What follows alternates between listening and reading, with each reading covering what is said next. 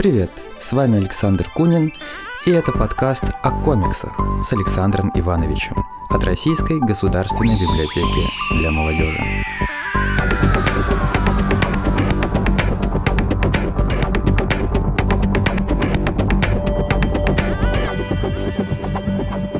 Здравствуйте, дорогие друзья!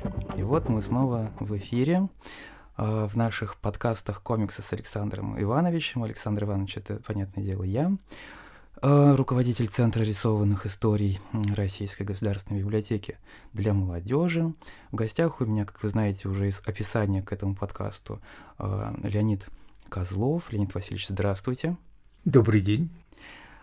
Мне каждый наш подкаст очень нравится, ну, каждый подкаст в э, цикле, потому что он необычный. И сегодня мы будем говорить о таких вещах, о которых я даже помыслить себе не мог, что буду когда-нибудь э, говорить. Ну, начну с такого э, необычного э, факта, что когда, э, Леонид Васильевич, вам было 5 лет, э, именно в этом возрасте, когда вам было 5 лет, э, Изенштейн с большой командой, в числе которой, в которой был и один интересный товарищ, ставший потом вашим педагогом, а, работали над фильмом Иван Грозный, да, и это, это поразительно. Поразительно и то, что этот товарищ, которого мы с вами вспомним, а, он а, оканчивал в Кутымас, а Хутемас — это та самая база, с которой начинается вот мое образование, потому что я окончил полиграфический институт.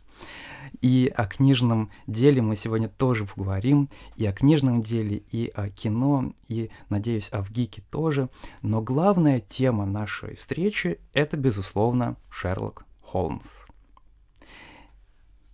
Я правильно э, понимаю, что в ближайшем будущем нас ждет э, переиздание э, вашего графического романа, э, в который включены произведения Шерлок, э, о Шерлоке Холмсе, или эта информация неверная? Спасибо, дорогой, что вы меня пригласили на эту прекраснейшую встречу, но она началась очень для меня неудачно. Вы устроили экскурсию, после которой прийти в себя невозможно. Это такое богатство, это не библиотека для ребят – это музей, музей книги, самый современный, самый культурный. И единственное, что я могу сказать, что я с удовольствием бы принял бы здесь политическое убежище. Я счастлив был бы здесь. Остаться навсегда. Насколько мир совершенен именно в этих интерьерах. Спасибо, дорогой, что вы мне так поломали настроение, которое было настроено только на Холмса. Ну, я извиняюсь, что еще могу сказать. Но я рад, и я думаю, что и наши читатели тоже э, рады и благодарны этим словам, потому что, ну да, для всех, для нас, кто здесь работает, кто сюда приходит, это действительно часть нашего мира, и мы стараемся его беречь и как-то развивать. Так, о Холмсе. Постараюсь выклеить свои мысли после своей разрушенности. Спасибо, дорогой.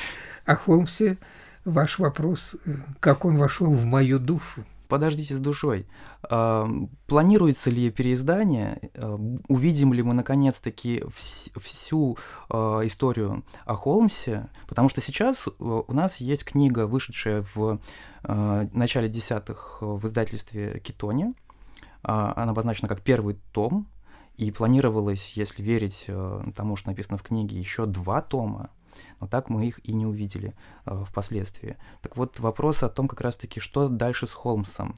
Вот я знаю, что э, наши читатели и слушатели смогут э, увидеть даже оригиналы э, этого графического повествования на фестивале «Комиссия» в конце апреля, в 20-х числах начнется выставка. А, но какова судьба самого проекта, его продолжение какое-то будет? Что? Вы знаете, перед э, тем, что я получил ваше предложение, я перечитал Жюль Верна, нашего выдающегося мирового фантаста, и искал в нем строки «Неужели чудо бывает и в 21 веке?» Встреча с вами, с предложением переиздать и предложение, идущее именно от вас, я нижайший делаю вам поклоны, потому что десятилетний труд наконец-то во всем объеме может увидеть свет. Э, так сложилось, что судьба Холмса очень сложная, собственно говоря, как и в жизни самого Конан Дойла. Это было довольно сложно, рождение этого замечательного героя. Э, Все началось с момента, что мне позвонил мой друг из нового издательства, э, совместного с Польшей, «Орбита», «Орбита плюс», польско-российское издательство, который пригласил меня на иллюстрирование сказок. «Мальчик с пальчик» я проиллюстрировал, после чего э, из сказки Пушкина. И он сказал, слушай, а ты хочешь, я тебе сделаю предложение, которое в наше советское время почти не звучало никогда. Хочешь, все, что хочешь, предложи мне книгу, которую я издам, если ты ее сделаешь но при одном условии, что книга должна быть интересна не только взрослому читателю, но и ребенку. Можешь ли ты в, одном, в одной фигуре, в одной книге охватить именно подобный круг, весь семейных, всех семейных представителей, от, начиная от маленького мальчика и кончая бабушкой. Я так растерялся, потому что услышать, что художник – личность, и, и что впервые в жизни получу то, что хочу рисовать, и не готов к этому предложению, дежурно сказал Гулливер. О, нет, Гулливер, конечно, не интересен будет взрослым. Это только для детей. Подумай еще немножко. Я сделал еще одно сказочное предложение. Потом назвал Робизона Круза, естественно. Нет, нет, это не то. И уже почти не выходи, выходи, выходил от него из его кабинета, вдруг обернулся и сказал, а как насчет Шерлока Холмса? Так, через три, через одну неделю жду эскиз твоего замысла. Угу. Я был настолько потрясен, что неделю эту не спал и сделал макет будущей книги. Но положил ему на стол. Он сказал, через сколько дней принесешь оригиналы. Настолько это попало в его состояние. И ты знаешь, почему ты сосредоточился именно на этом рассказе? Ведь у него уже огромнейший выбор. На каком? Э, сейчас я даже, мне даже трудно вспомнить потому что это все-таки уже были годы э, давнишние. Потом э, можно будет сказать. И он сказал, что а как насчет того, чтобы все-таки этот рассказ был не один? Угу. Я говорю, хорошо. А в багровых тонах. Угу. Так же, как и сам Дойл начал с этого. И я сказал, ну, это невозможно выбирать. Там все прекрасно. Правда? Все прекрасно. Я говорю, да. А как насчет, я ему говорю, идеи издать все 60 произведений Дойла? Он сказал, такого еще не было. Блестяще. Начинай.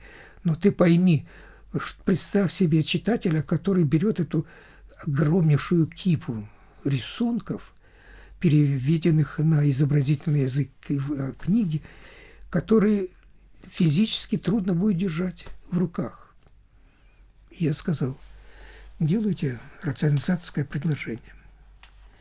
Выпускать тетрадки, э, которые будут напоминать школьные тетради в школе. В школе. Угу. И в каждой тетрадке будет по два рассказа, разделенные пополам именно форматом тетради. Он говорит, ну это диктует тогда один формат всех рассказов, а они у него разные по объему. Угу. Я говорю, эти разные объемы я выровняю с тем, чтобы они вмещались именно в 32 страницы. Делай.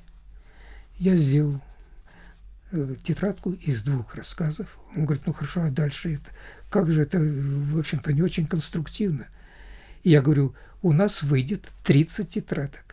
который, который мы сложим в портфельчик, папку-портфельчик. И, в общем-то, будет коллекция, которая всегда будет э, возможность вынуть угу. из этого портфеля нужную, э, нужную тетрадку с, с этим более интересным рассказом. И в течение двух недель он напечатал эту тетрадку, и она поступила в продажу.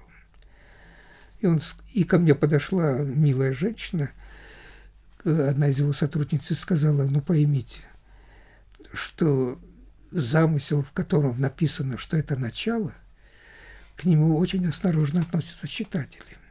Поэтому если через месяц вы не положите рядом следующую тетрадку, в общем-то, это будет лежать на месте.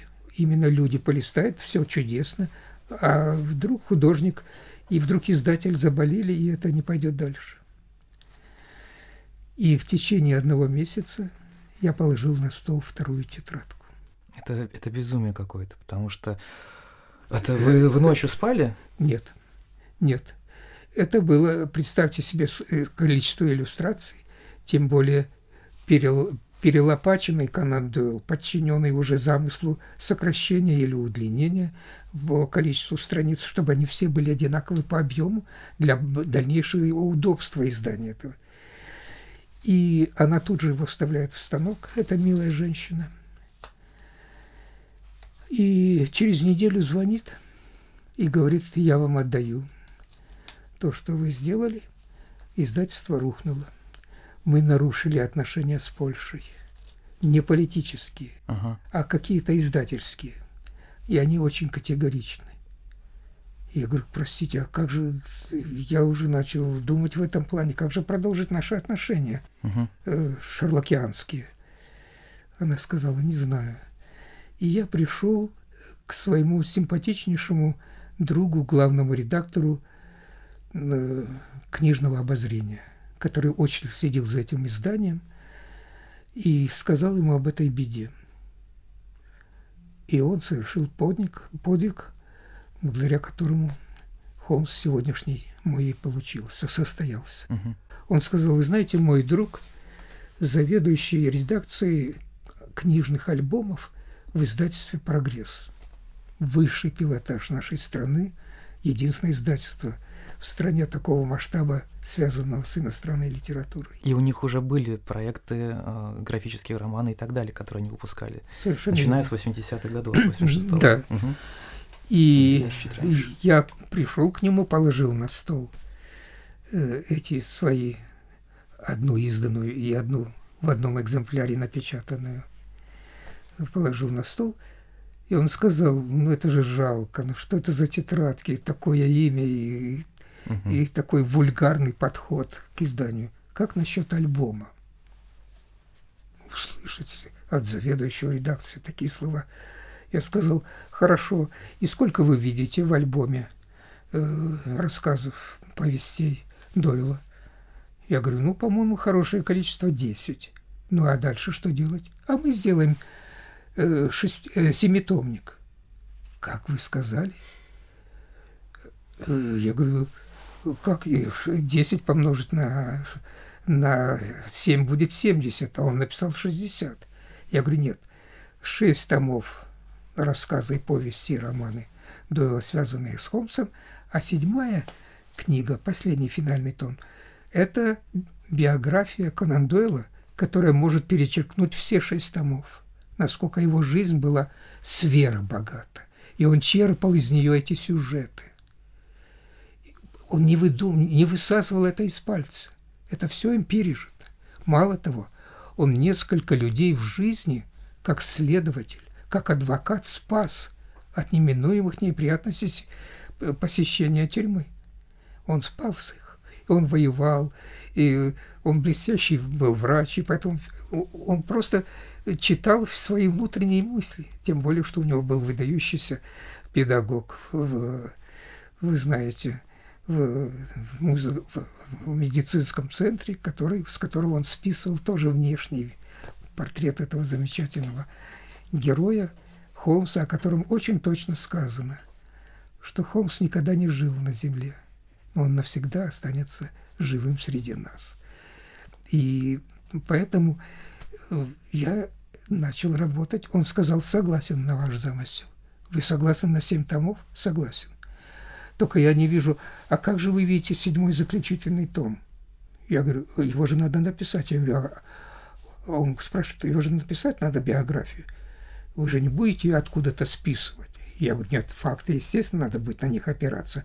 А ее написал автор э, Шерлока Холмса. Кто? Доктор Ватсон. Это же книга Ватсона, а не, а не Дойла. И поэтому седьмая, седьмой том будет написан самим Ватсоном. И рисунок, который будет открывать седьмой том, будет Холмс и Ватсон стоят на улице, и мимо них проходит какой-то человек. И Ватсон говорит, ты знаешь, это талантливый писатель, я о нем напишу книгу. И биография именно написана Ватсоном, то есть мною, ну, разумеется, с переработкой известных фактов. Угу.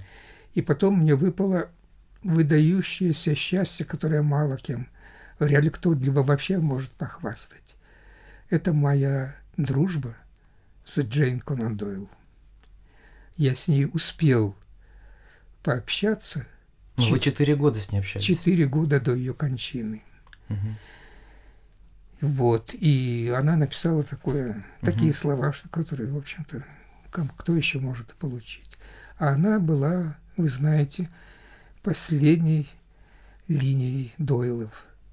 200 лет продолжался род Дойлов, и на ней все закончилось. Продолжения нет прямого. И ее рассказ о том, как папа э, читал первым своим э, слушателям, читал будущие рассказы Дойла, это было опубликовано именно в прогрессе, в, в, в интервью с э, Джейн Конан Дойл. Вот. Поэтому я не очень хочу распространяться на этой теме, потому что она совершенно бесконечно интересна. Э, сама Джейн 27 лет была офицером военно-воздушных сил Великобритании. 27 лет. Но ни разу в воздух не поднималась, боялась парашюта. Но вышла замуж за маршала – военно-воздушных сил э, в Великобритании, маршала, э, президента этого, э, этого общества, Велико военно-воздушных сил. И она говорит, моя жизнь прошла между двумя сэрами. Маршал Джеффри, ее муж Броумент и Конан Дойл. Как вы с ней познакомились? Как это произошло? Произошло это поразительно, экзотично – моя э, соседка э, сказала, что Лень, а ты чувствуешь, что ты работаешь над английской темой, и у тебя нет ни одного прямого контакта с, с Англией. А у меня подруга вышла, русская, вышла замуж за англичанина и устроилась работать в английском посольстве в Москве. Знаешь что? Сходи к ней и положи перед ней э, книгу который, над которой ты работаешь, Холмса. И я был в английском посольстве, встретился с этой милой женщиной, и она сказала, вы знаете, э, Леонид, мы сейчас, английское посольство проводит акцию «Контакт с истинными заключенными по всей вашей стране, уголовниками». Угу. И как вы смотрите на то, что вы мне принесете энное количество экземпляров, и мы во время этих визитов по тюрьмам э, Советского Союза угу. э, с уголовниками, мы будем наиболее значимым уголовникам дарить ваш альбом. Наиболее значимым... Э, по, по хулиганству. Ага, боже мой. Да, ну, естественно. И я это сделал. Я принес уже вышедшую книгу. И через неделю она мне звонит и говорит, придите ко мне. Вы получили высшее звание Советского Союза. Вы стали по опросу всех этих уголовников художником в законе. Обалдеть. Такого я еще не слышал. Вот скажите, пожалуйста, есть ли у вас подобный художник в вашем репертуаре? Ну, вы первый. Ну вот. И она сказала, вы знаете, что вашу книгу должен устроить э, контакт с совершенно выдающейся линией, до которой вы никогда не достучитесь, совершенно закрытые двери. Это Джейн Конан Дойл. Мой муж знаком с ней. Он устроит это все. Потому что, понимаете, это святая женщина. Она в возрасте. Она лежит, разбитая совершенно э, тем, что у нее сложная, в общем-то, была офицерская служба. И вы и, и перед, перед ней вы положите э, макет вашего альбома, который еще не был тогда издан. И при одном условии, что специально для нее вы сделаете мини-макет. Не по содержанию, содержание надо сохранить, а по объему. Потому что она будет листать его одна без помощников. И в течение э, одной недели я делаю новый макет маленького формата, от руки все. Кустарщина, естественно, потому что тогда еще не был на том уровне сегодняшний компьютер и так далее. Но это 90... Книга вышла в 94-м, да, а... это было в 93-м. Угу. 93-м. И вот происходит эта встреча. Она листает мини-альбом. Целый час. Ничего не по, по диагонали не пропустила. И сказала, я не верю. Автор, художник из Советского Союза, ну, я не сказал звание своего художника в законе. Не верю. Неужели в вашей стране знают Конан Дойла? Я говорю, о чем вы говорите? Это такое имя. Я думал, что в Советском Союзе, и особенно в Москве, говорят только о колбасе. Вот вам, пожалуйста, представление женщины интеллигентной, из высоких кругов и так далее. И она сказала, я потрясена. Я потрясена, что язык папы переведен на совершенно другой в общем-то, и еще до сих пор не по-настоящему развитый язык рисунка. Я потрясена просто. И поставила эту надпись. Вот, и мы четыре года с ней переписывались. И если состоится наше издание, которое вы предложили, что оно увидит свет, я думаю, в финальном седьмом заключительном томе обязательно впервые опубликовать переписку и ее личную фотографию, которую она мне подарила, с поразительной, но при одном условии, чтобы я обязательно написал, какая э, фотостудия это осуществила, потому что это фотостудия английская, лондонская, которая снимает только самых знаменитых людей. И она счастлива, что она в этой обойме uh-huh. знаменитых людей. Я дала себе слово, что никогда не буду писать, потому что начнется ненужная перекличка с папой и сравнение читателей, насколько я талантливее, чем папа в кавычках. И единственное, что я себе разрешаю, это только выступать на всех встречах, которых бесконечное множество было. Это рассказы о том, как лично в семье протекала наша замечательнейшая, наполненнейшая жизнь. Это цитата из ее письма. Э, нет, нет, это она... Да, да, это она написала, да, да. Кстати, это будет в письме, да. Ну и о том, что папа, как и Лев Толстой, с тем, чтобы слушателям было все-таки интересно не только слушать, а и смотреть на будущего героя, папа делал зарисовки. Толстой рисовал тоже, когда читал своим близким и ну, какие-то фрагменты «Войны и мира» и так далее.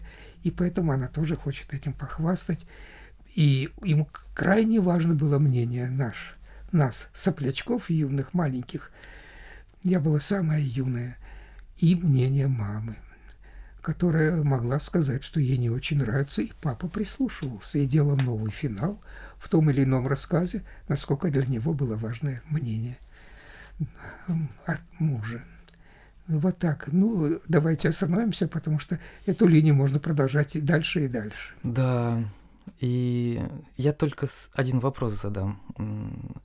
Кто вам больше нравится в кино э, да, э, э, Кембербэтч или Ливанов? Конечно, первая фамилия. Кембербэтч? Да. Я с Васей Ливаном лично знаком, мы вместе работали с ним на одной картине.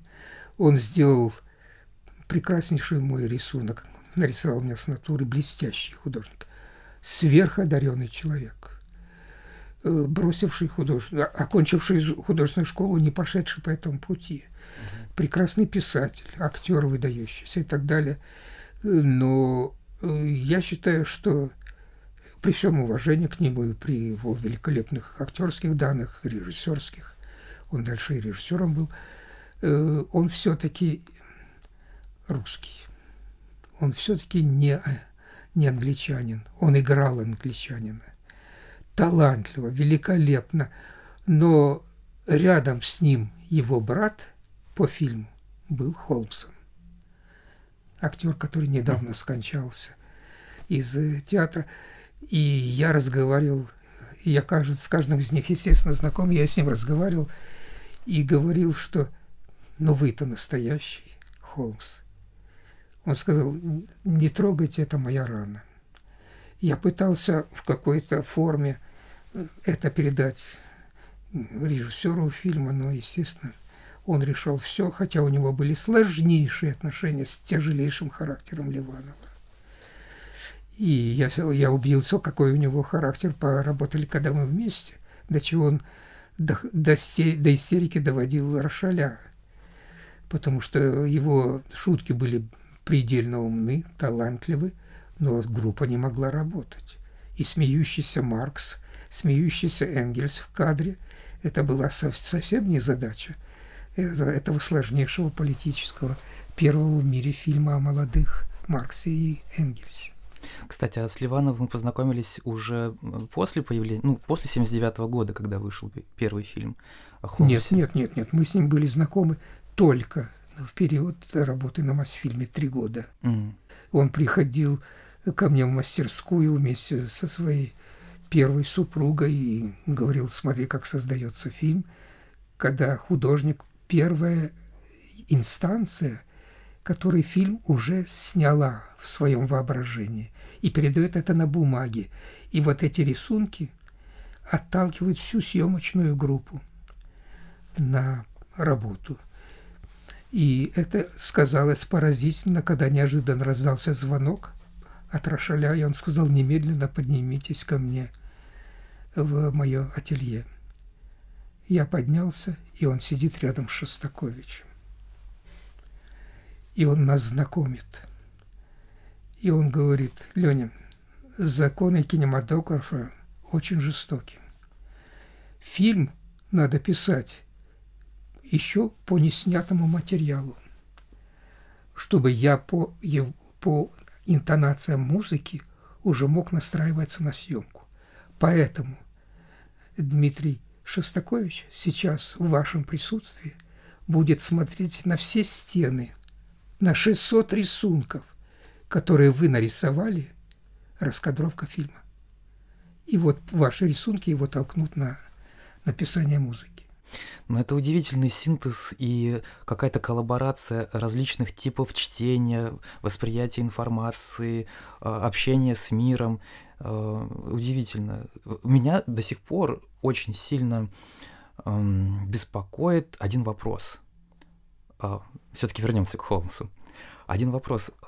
У Конан Дойля у него такой своеобразный текст, и какие-то размышления, какие-то подчеркивания каких-то деталей, которые, может быть, даже визуально не представлены, да, они занимают серьезное место в повествовании. Это э, изобразить сложно, плюс вот эти вот э, размышления внутренние, да, которые проходят. Как это, как, как это получилось? Вы не представляете, какой точный вопрос вы сейчас задали. Конан Дойл – враг номер один для меня. Где-то я это уже слышал. Я всегда на всех встречах всегда это говорю. Он, он не для рисования. И это очень почувствовали американцы, которые перерабатывают Холмса именно на, на действие его. делает даже в некоторых кадрах его Шварценеггером, что он часто в боях, хотя он не был совсем э, таким, хоть был крепким, сильным, но... Боксом занимался. Да, да, да, да. И поэтому я понял, что если я возьмусь за подлинного Конан Дойла, книга не получится. Поэтому на протяжении всех шести томов я вывожу Шерлока Холмса из-за стола, его рабочего места, где он фактически на 99% решал все проблемы, с которыми он сталкивался. Я его постоянно старался внедрить в действие. Значит, я уже отходил от текста. Но были моменты, с которыми справиться было невозможно, перевести на действие. И поэтому я придумал э, внедрить в книгу страничков дневников Холмса, где он на бумаге размышляет, что ему предпринять, каким путем пойти. И это стало органикой с его зарисовками, что Холмс э, умеет и сделать небольшой рисуночек. И, и тем самым читатель не замечает, что я разрываюсь с первоисточником.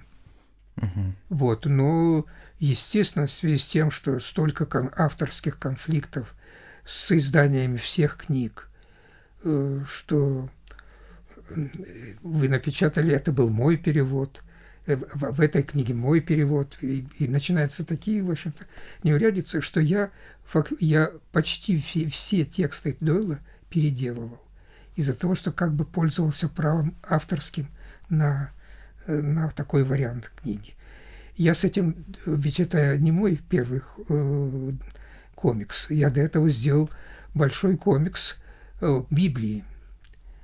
Э, Корней Чуковский переписал Библию для детей с тем, чтобы она была понятна и этому возрасту. Библию?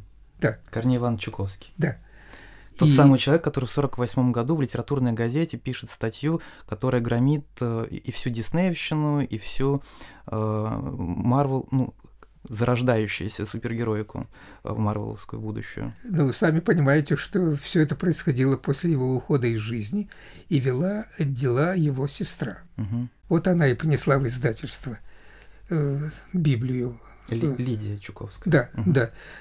Порядка 15 книжек. И меня вызвали, когда предложили уже десятую книгу по, угу. по очереди. Иосиф и его братья. И я впервые сделал ее, и мне не очень нравился текст э, Чуковского, который не попадал в рисунок, а не за то, он гений, смешно даже говорить. И я э, писал свои тексты. И это издательство это проглотило, потому что у Чуковского ведь тоже э, не классика, что ей надо следовать, тем более, что это все-таки уже идет для специального издания. И она вот, состоялась?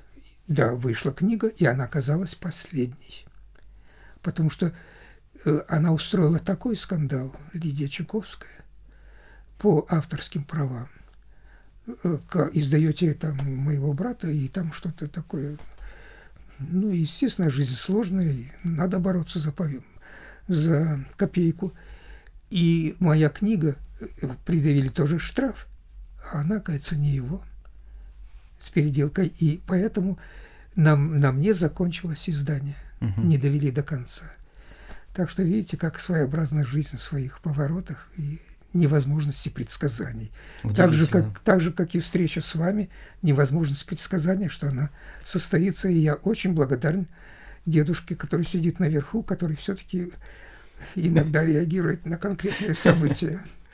Кстати, о дедушках, о дедушках. Сколько лет было Иосифу Ароновичу Шпинелю, когда он у вас преподавал. Для меня эта фигура э, весьма себе э, важная и необычная, не только потому, что он окончил Хутемас, а вот полиграфический институт, который я заканчивал, как бы наследник э, Хутемаса, э, не только тот факт, что он работал с э, Сергеем Эйзенштейном, а в комиксных, по крайней мере, кругах к Эйзенштейну мы относимся как к одному из, ну, таких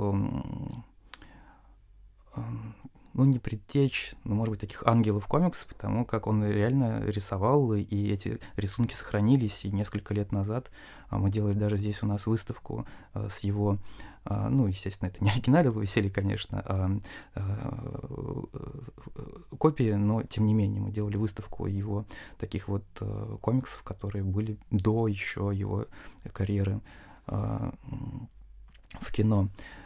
И еще важно, что э, я не знаю деталей, но знаю, что э, фигура Фаворского для э, вот э, Иосифа Ароновича была тоже очень важна. И вы оказываетесь э, его учеником, и более того, э, он вас приводит на Мосфильм.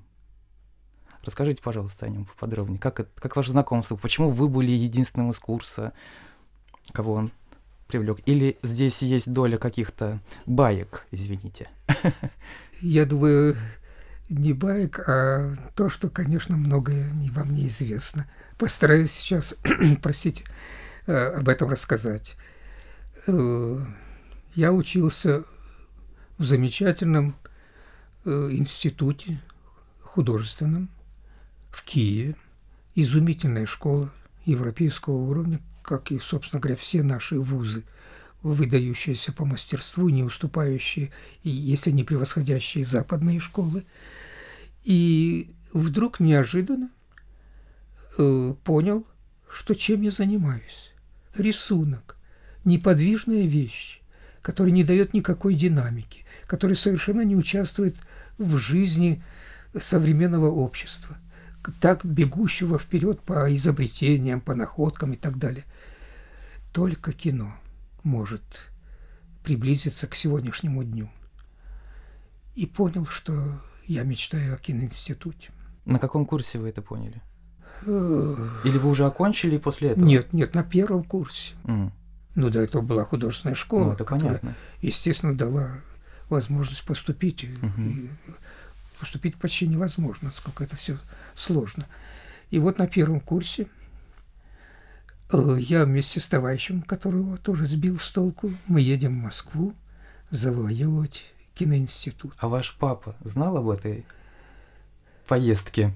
Э, это отдельный разговор. И когда мы сели в купейный вагон – Э, в, в плацкартный вагон, потому что, естественно, ну, какие Студенты, деньги какое купе. у, у соплячков. Да. Э, и мы дали слово, что до Москвы, которую завоевать невозможно, должны пересчитать всю классику мировую и отечественную с тем, чтобы быть хотя бы внешне интеллектуально выглядящими. И с утра до вечера рисовать.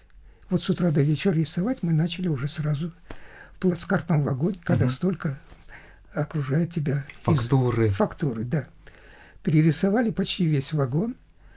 Ну а что дальше? Надо перейти в следующий. Переходим в следующий, купейный.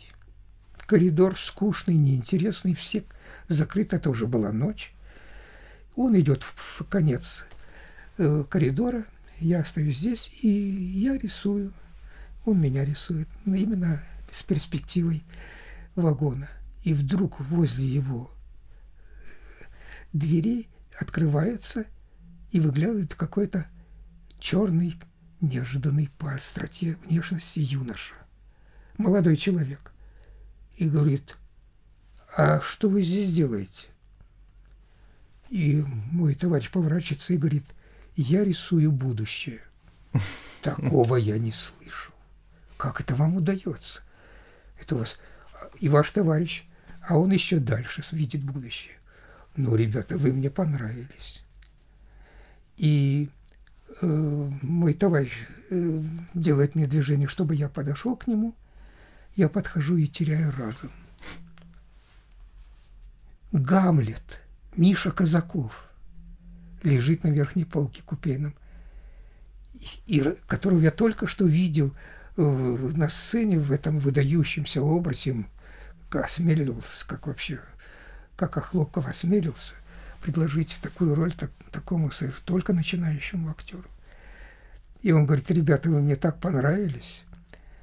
Знаете, что я вас приглашаю в театр «Современник» на спектакль, где я играю главную роль. Называется он очень точно Никто. Ничтожный парень, который шатается по жизни и не знает, где себя найти. Интересно, как вы к этому спектаклю отнесетесь? Дар речи мы потеряли. Я вообще не мог разговаривать, когда вдруг он говорит, ну знаете что,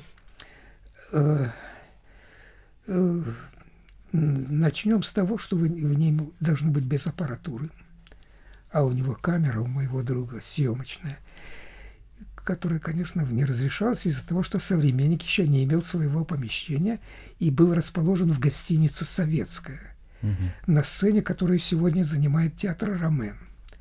И вот у них там были временные спектакли, и мы посмотрели спектакль, конечно. Он выскочил на улицу, мы стояли перед входом среди зрителей. Казаков. Да, в наряде уже спектакля. Люди потрясены были, и вдруг нам, мальчишкам, протягивает два пропуска.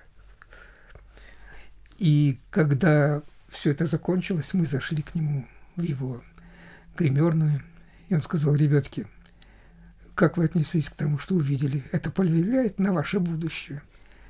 Да, да. Мы уж даже подумали, может быть, не стоит в киноинститут, может быть, пойти в театральный. У нас нет этого отделения в Киеве. И быть театральными художниками. Знаете что? Приходите ко мне домой. И, и поговорим там за жизнь. Я вам покажу сейчас тогда свои фотографии пробные к фильму Евгения Гранде – Гранде, где я играю Шарля Гранде, и поговорим за жизнь. На следующий день мы приходим, ноги ватные. И он нас усаживает на тахту, всю обложенную снимками проб на Мосфильме. Ну вот, и он рассказывает о своем творчестве и так далее. Забегает мальчик, бросается ко мне, и я сажаю его на колени, который сегодня уже, естественно, вырос. И вот – и он говорит, «Э, знаете, что вы очень дерзкие ребята, потому что, конечно, приехать без всякого блата, простите за это вульгарное слово, к сожалению, оно бытово распространено и вам понятно, без перевода на украинский язык. Я говорю, да, конечно, мы э, можем только по-украински говорить. И я вас познакомлю с двумя выдающимися художниками. Эрстом неизвестным и Ильей Глазуновым. Ну, Илью Глазунова мы не очень почитали, буд еще будучи мальчишками. И на следующий день в его же доме, в подвале, мастерская неизвестного. И мы приходим.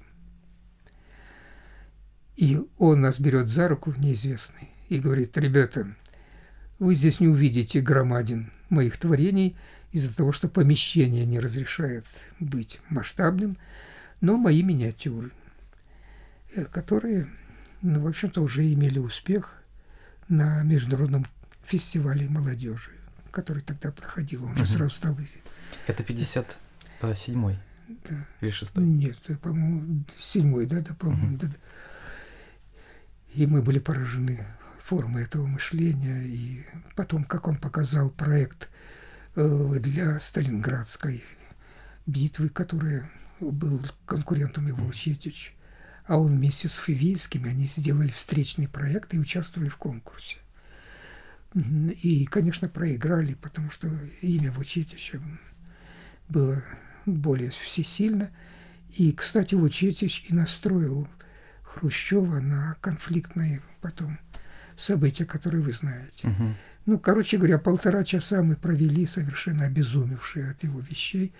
Естественно, я об этом написал в своей книге воспоминаний. Первый том вышел, сейчас второй в печати.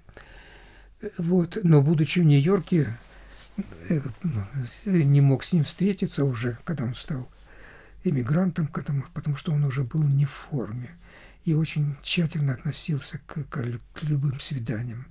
Очень жалко, потому что можно было бы передать эстафету от встречи с молодым, неизвестным неизвестным сверхсостоявшимся масштаба всей, масштабе всей планеты.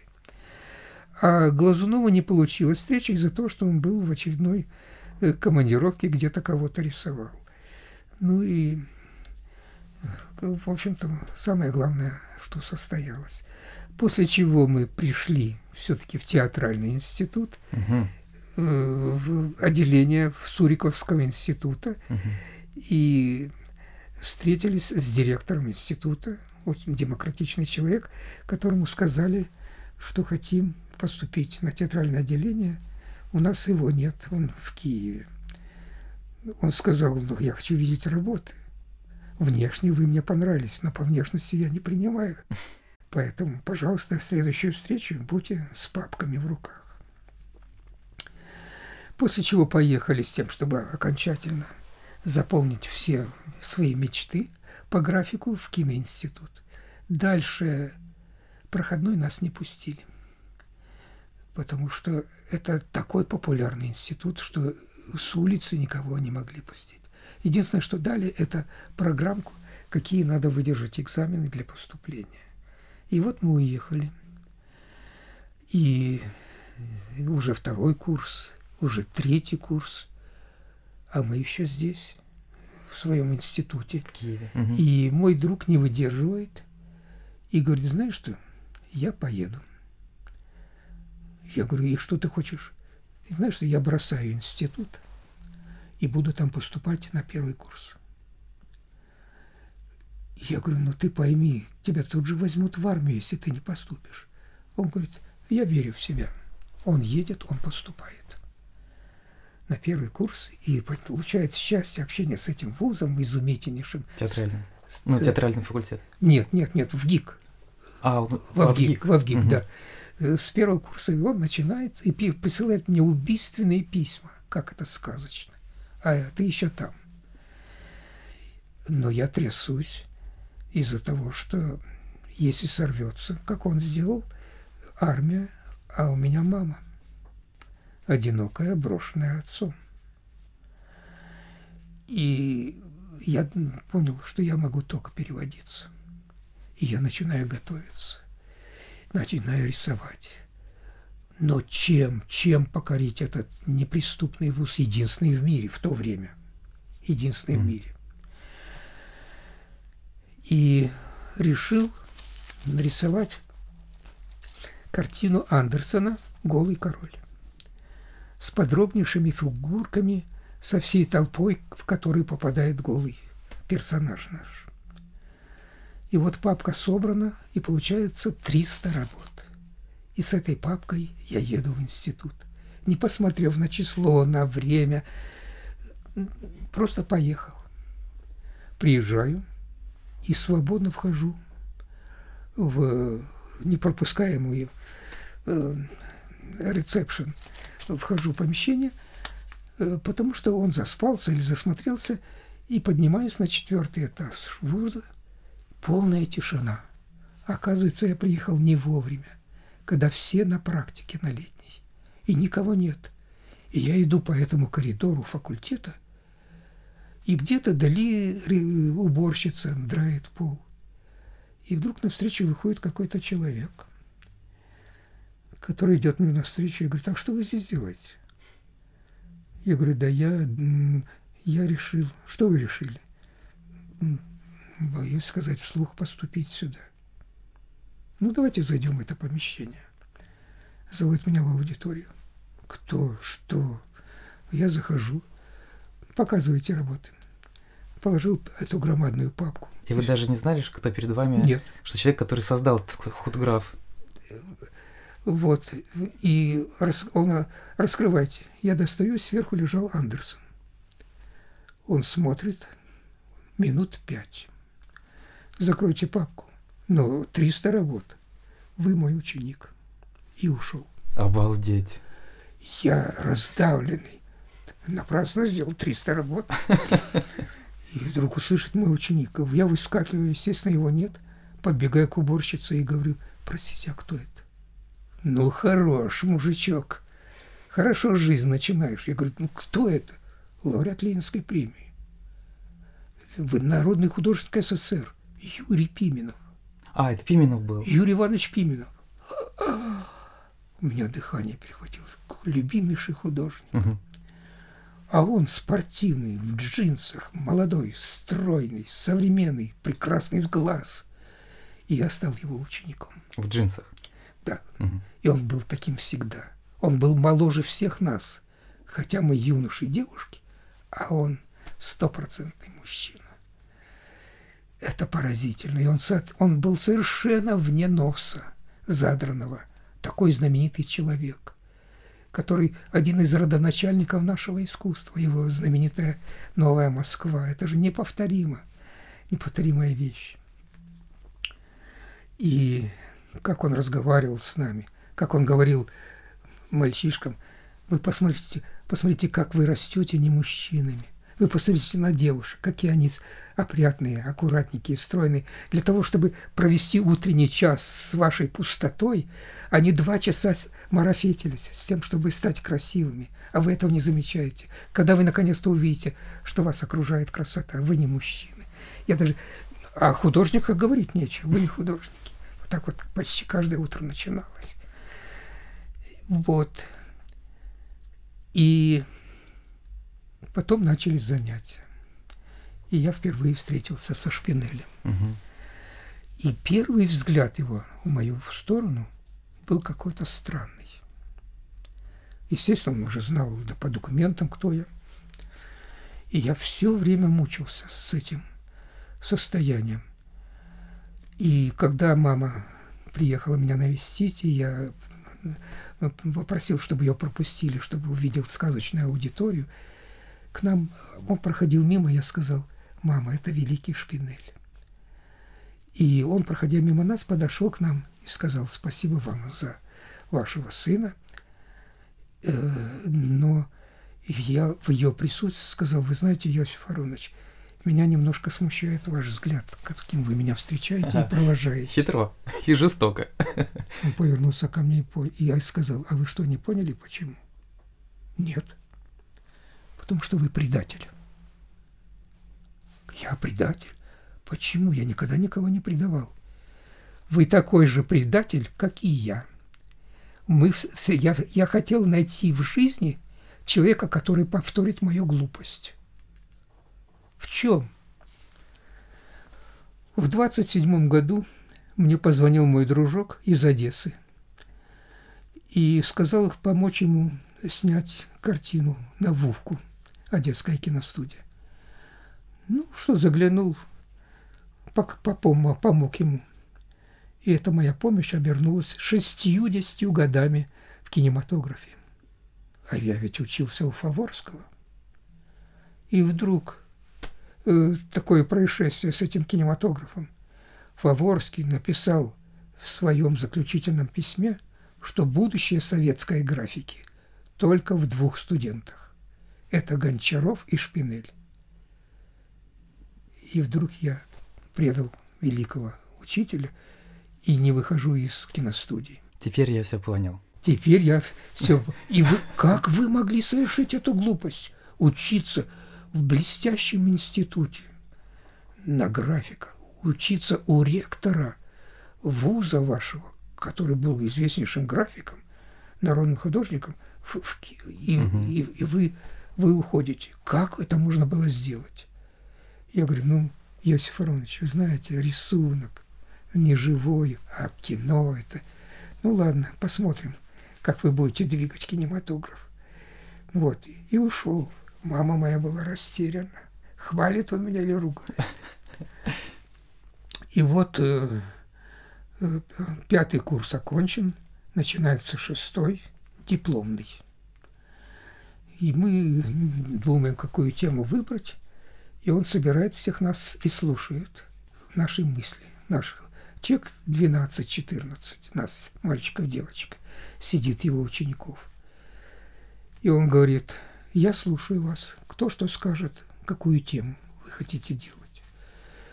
Ну, и я поднимаю руку и говорю о том, что э, один из художников, работающих на Мосфильме, предложил мне сделать раскадровку к фильму, над которым он сейчас работает, э, с кинооператором, выдающимся кинооператором, лауреатом Ленинской премии Монаховым, который снял «Судьбу человека». Гений. Вот. И поэтому я бы продолжил эту тему Шолохова «Чужая кровь». Так, ну а вы? Ну и слушай дальше.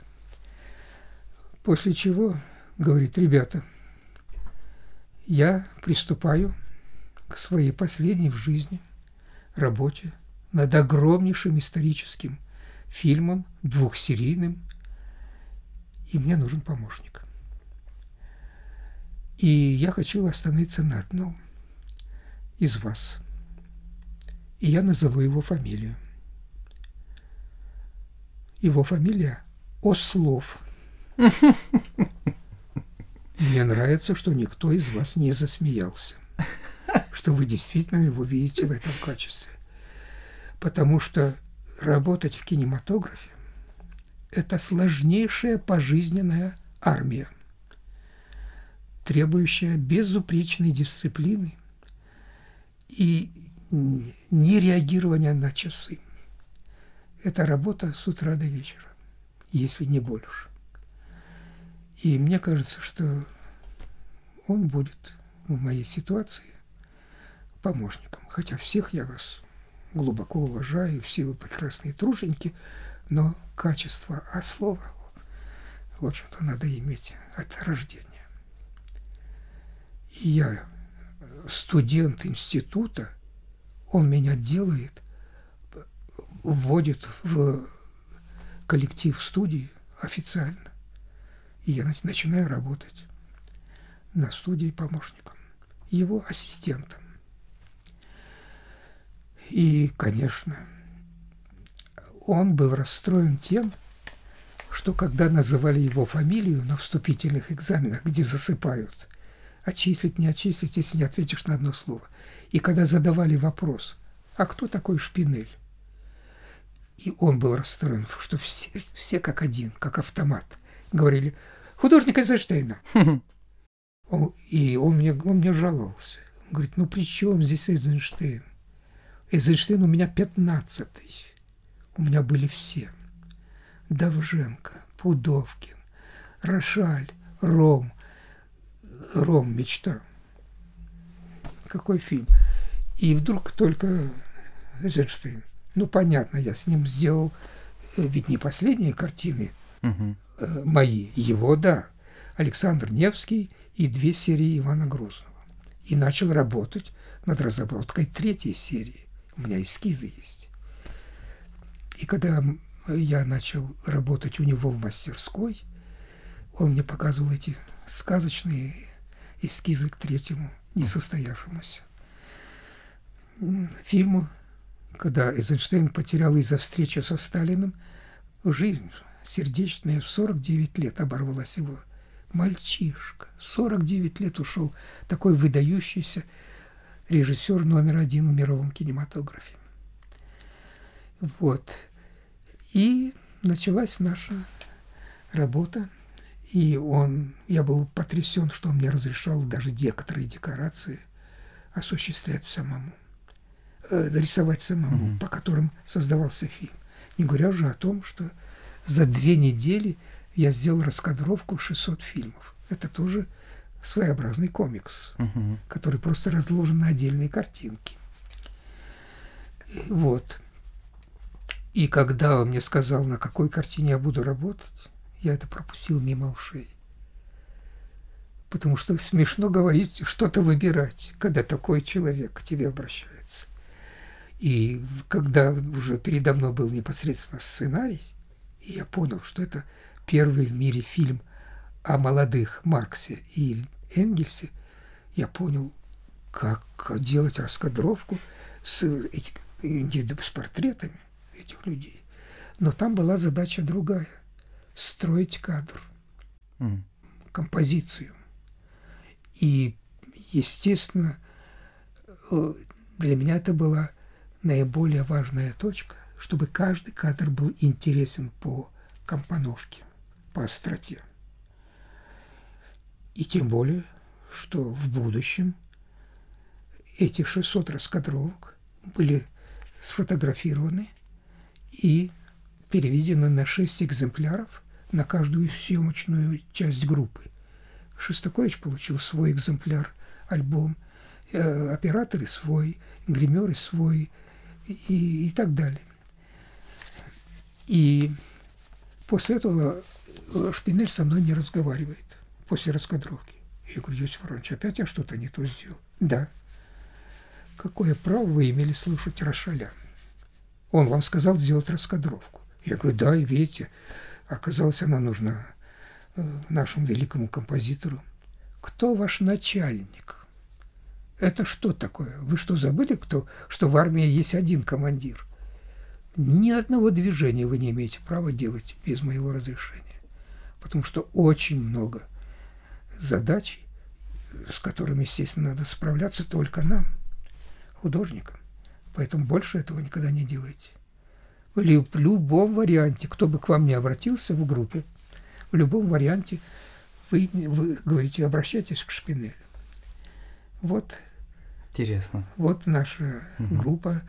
И я сказал, Иосиф Фронч, вы знаете, только от вас я могу услышать о вашем союзе с э, великим Эйзенштейном. Ведь вы же скажете то, что никто никогда не будет знать. Он повернулся ко мне, мы в машине сидели, и сказал, у вас есть представление о Шпин... о... об Эйзенштейне? Да, разумеется. Так вот, вы с ними останетесь. Я ничего не могу рассказать, чтобы кто-то это слышал. И мне, и вам, предатель. Но вы все-таки вернулись к книге, вернулись к графике. Я думаю, что мне бы этого Шпинель, я, может быть, простил, простил бы, ага. потому что через 10 лет я понял, что движение надо создавать в книге. И я сделал самый главный вывод для себя, что кино можно снимать дома, книжно. И я делаю с той поры книжные фильмы.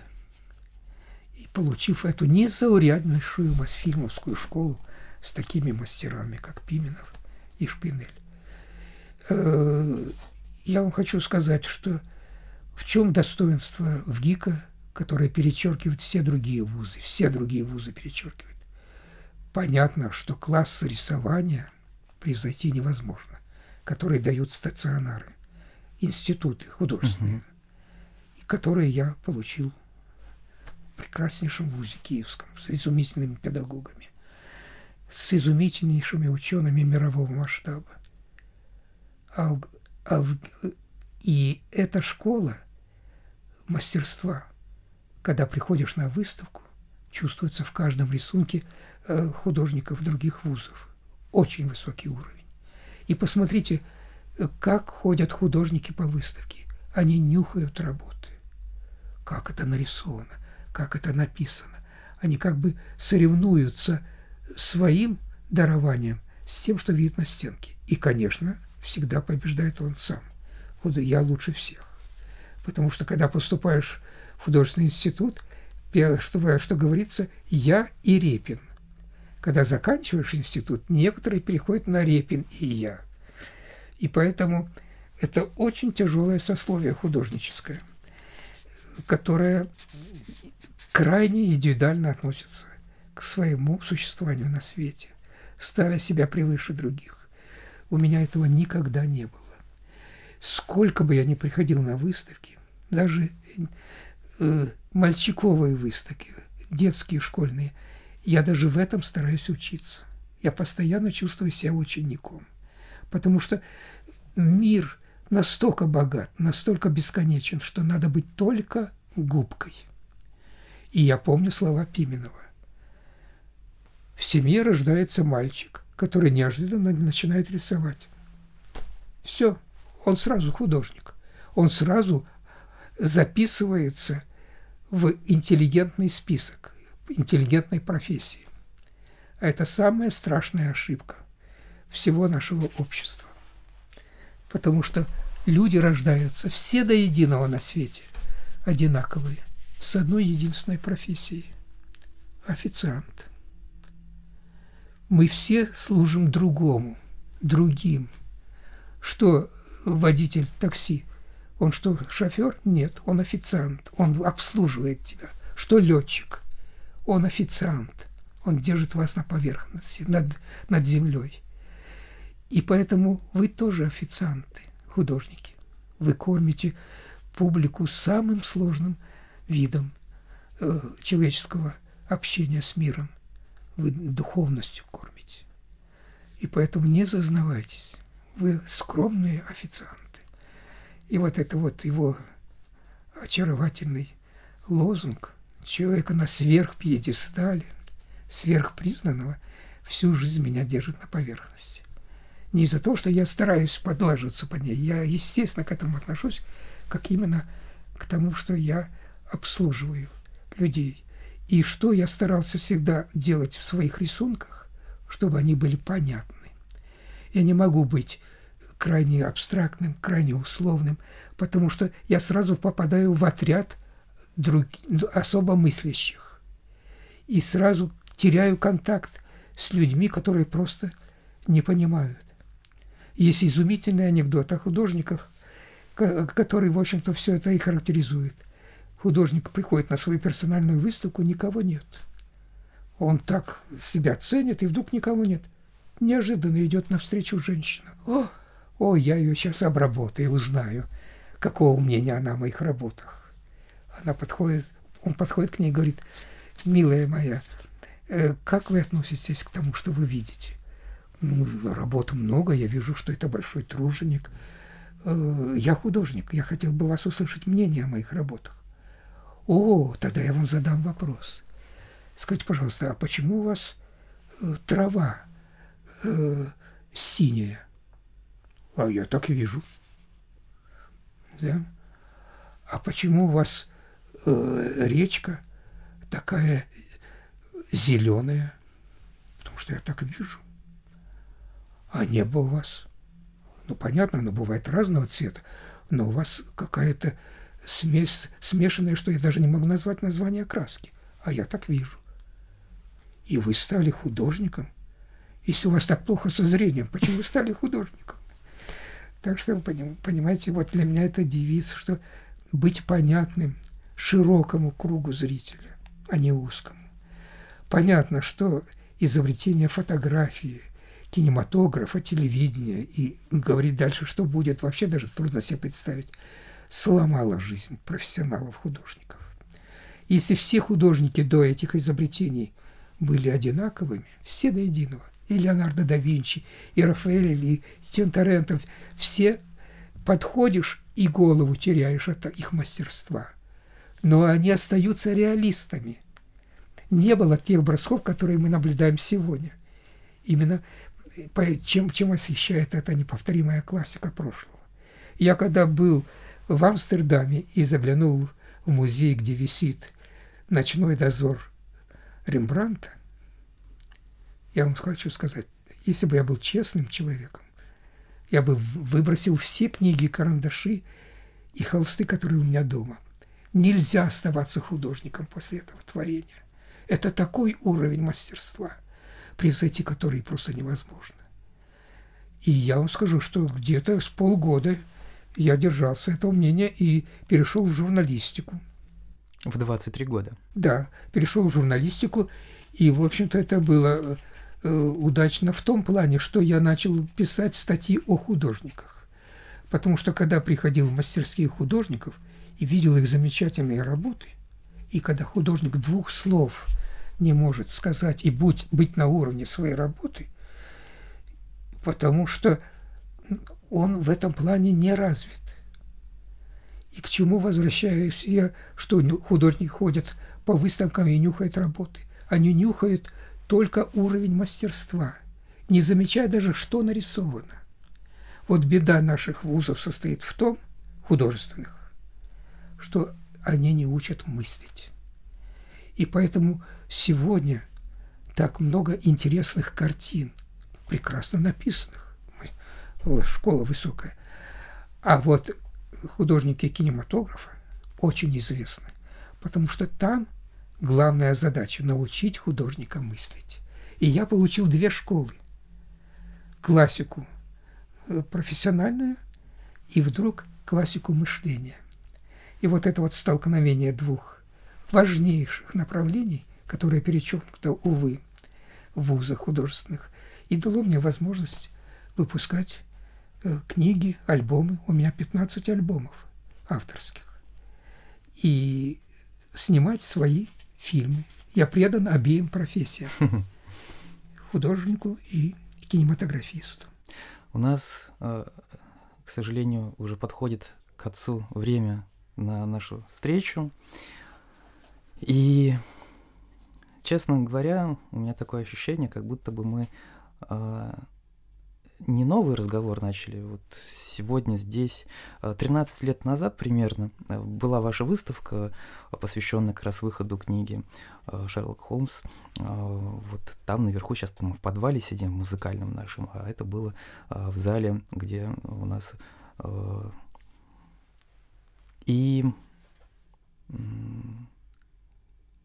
мы тогда с вами вот так не беседовали.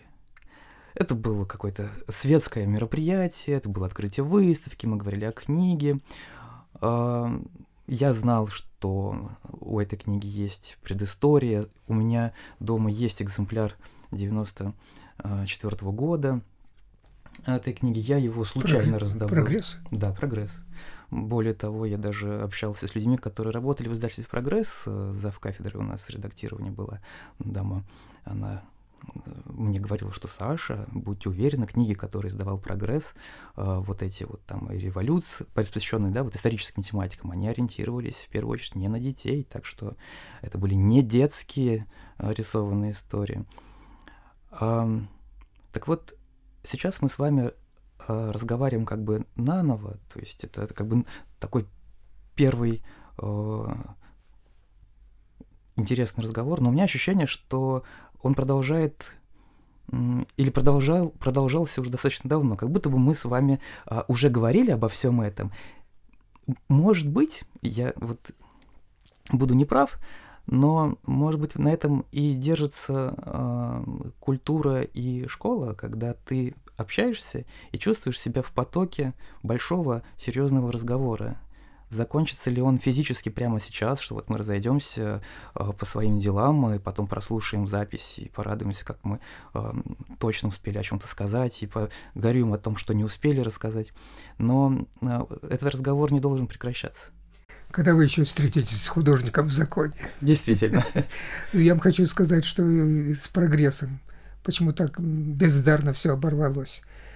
Э, когда была презентация в э, магазине «Прогресс», э, директор ко мне подошел и сказал, ну что, вы смотрите, что вы натворили. Вы на альбоме написали цифру один. Вы с ума сошли? Вот она сейчас будет стоять до того момента, когда появится цифра 2. Даю вам месяц на второй том. Директор сказал. За месяц я поздел второй том. За месяц. Это удивительно. Десять рассказов следующих, которые сейчас изданы э, в одной, в одной книге. И ее вставляют в станок, и через неделю вынимают. Прогресс погиб. Молодой человек, директор издательства, спустил все из-за того, что взял стоимость издательства, взял все деньги стоимости издательства и отдал жене, которую обманул кинорежиссер, сказав, что снимет ее в главной роли. Он ее не снял в главной роли, и фильм не состоялся, а деньги надо возвращать. И прогресс перекупили. Выдающееся издательство погибло из-за любви. Из-за, а элементарно из-за непорядочности 90-х годов, когда все можно было спокойно убрать из жизни человека любого, и так далее. Мы такое домашнее Чикаго пережили. Но это уже тема для совершенно другого да, разговора. Да. Я не, я не перешел на политику, я просто говорю конкретно момент ну, да. о том, что как не состоялся второй том, который неожиданно был подхвачен Китани. Леонид Васильевич, я думаю, что нам нужно будет еще отдельно поговорить об этих вещах. Надеюсь, что удастся записать, может быть, в каком-то полевом формате, такой мы тоже практикуем. А, но, тем не менее, сейчас э, нам нужно э, заканчивать нашу встречу, э, к сожалению. И я хотел бы попросить вас дать какой-то совет. Хотя, в принципе, все, что мы сегодня обсуждали, все, о чем мы говорили, это один такой глобальный, э, раскрытый в разных э, плоскостях совет. Да. Но тем не менее. Э, простите, я немножко нехорошо начну с небольшого самовосхваления. простите, ну поверьте, что я человек скромный. 27 марта будет презентация моего большого нового альбома, который только поступил в продажу, двухтомник. Не поверите, в швейцарском посольстве. Воу. И, будут, и будет мини-выставка из-за того, что все, все работы будут на пюпитрах, из-за того, что э, помещение у них музейного уровня, естественно, ни одного гвоздя в стенку не вобьешь. Поэтому, ну, самое главное, что сам факт презентации в таком посольстве, тем более, что Швейцария – это столица русской эмиграции. И мой двухтомник посвящен двумстам биограф, биографиям самых выдающихся эмигрантов нашей страны. Шаляпин, Шагал, э, Рахманинов, Стравинский, ну и так далее. А еще Две, Швейцария... 200 имен, 200 имен. Еще Швейцария — это родина европейских рисованных историй, потому что Радольф Тёпфер, он был как раз-таки оттуда. Да, вот так. Так что а насчет вашего вопроса. Э, что вам хочу сказать? Э, продолжу раз два слова от Шпинеля. Он сказал, Леня, а что ты вы такой грустный?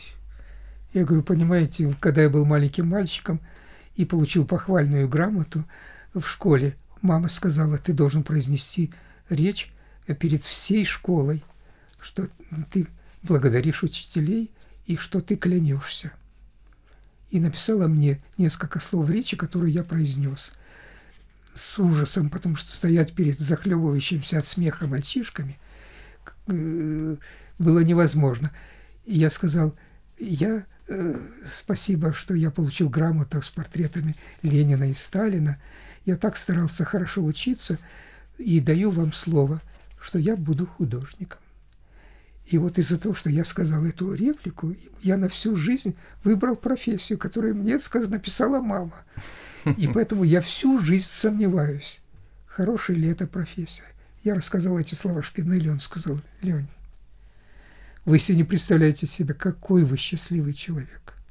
Это единственная профессия на Земле, которая свободна. Вы свободны. Посмотрите на режиссера. Он свободен, зависит от сценария. Посмотрите на актера, он зависим от того, что вызовет или нет. Это смешно перечислять виды искусства, где все друг от друга зависимы. Художник, ему не дали работу, у него остаются руки. Вы что, не понимаете, какой вы счастливец? И эти слова я хочу сказать ребятам-комиксистам. Ребята, вы себе не представляете себе, комикс только-только делает первые шаги. Это огромнейшая, бесконечная э, фантазия для вашего воображения, для вашего вдохновения. И никто вам не говорит, как надо рисовать. Вы рисуете свое «я». Вы равняетесь только на то представление, которое имеете о том, о чем хотите рассказать. Поэтому берегите именно свою индивидуальность, свою независимость, свою свободу. И помните, что комикс не имеет границ. Это искусство только-только начинающееся. Вы посмотрите, во что превратился кинематограф. Сколько направлений, течений. Посмотрите, как фотография развивается. Посмотрите на телевидение. Это все неостановимо. Когда сейчас проекции можно делать в центр зала, где будет объемный актер стоять. В любом, в любом фильме можно снять сегодня Чарли Чаплина, хотя он давно уже не существует. Но ничего не стоит воссоздать этот образ. А комикс, ребята, вы дружите с бесконечностью. Берегите свою профессию. Спасибо. Спасибо. Я надеюсь, что ребята оценят эти слова. И даже если они оценят их э, спустя много времени, когда уже на собственном опыте к этому всему придут, все равно они вспомнят э, этот разговор, и он продолжится у них там, в их будущем. А сегодня в студии был я, Александр Кунин, и со мной был художник в законе Леонид Козлов. До встречи всем. Пока. Спасибо, что вы запомнили, какое мое настоящее звание. Это звание, конечно, я имею другие, но это перекрывает все. Спасибо. Спасибо.